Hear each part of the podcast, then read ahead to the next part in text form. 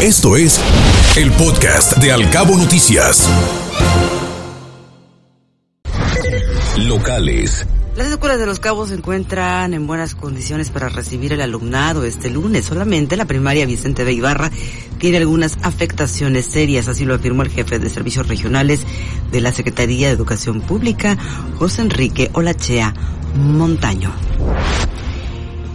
Y se invertirán en este año por parte del Grupo Aeroportuario del Pacífico 270 millones de pesos en el aeropuerto internacional. El mayor monto de la inversión se destinará a la Terminal 2, según lo indicó el gerente de la terminal aérea, Francisco Villaseñor.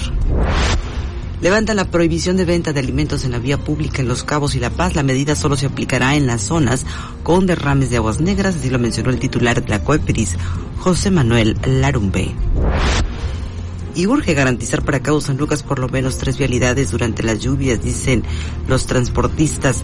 En Cabo San Lucas ya no debe detenerse el servicio del transporte público por un temporal de tormenta. Así lo externó el dirigente de esa agrupación de Tracolza, Sebastián Álvarez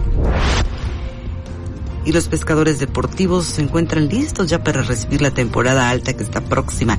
En septiembre, la baja demanda permite prepararse para la demanda de servicios de pesca deportiva aquí en este destino turístico, lo cual ocurre en octubre. El representante de la Asociación de Propietarios de Embarcaciones de Pesca Deportiva, Glenn Berkovich, afirmó que se encuentran listos para enfrentar la temporada alta abren los gobiernos de Baja California Sur y particularmente entre los cabos centros de acopio para habitantes de Mulegé. Uno está instalado en Palacio Municipal, otro más en la delegación de Cabo San Lucas, hay otro en el heroico cuerpo de bomberos de Cabo San Lucas y uno más en las instalaciones de Cabo Mil aquí, en Cabo Bello. Reparan daños en la red eléctrica de tres escuelas. Aquí en Los Cabos reinician el ciclo escolar.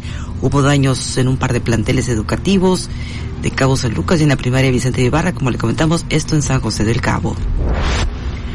Al desaparecer el outsourcing y al cambiar las empresas de razón social, ahora los trabajadores no pueden acceder a créditos del Infonavit para recibir ese beneficio. Deben hacer sus aportaciones en un lapso de cinco años sin interrupciones, según lo indicó el dirigente estatal de la CROC, David Hiedra y contará Baja California Sur con un fondo estatal de desastres en el 2023. Así ha sido confirmado por el propio gobernador Víctor Castro, quien afirmó que en su primer año se ha aplicado un fondo de contingencia y se integrará formalmente asignado a una partida en el presupuesto del próximo año. Escuche Al Cabo Noticias de 7 a 9 de la mañana con la información más importante de los cabos, México y el mundo por Cabo Mil Radio 96.3 siempre contigo.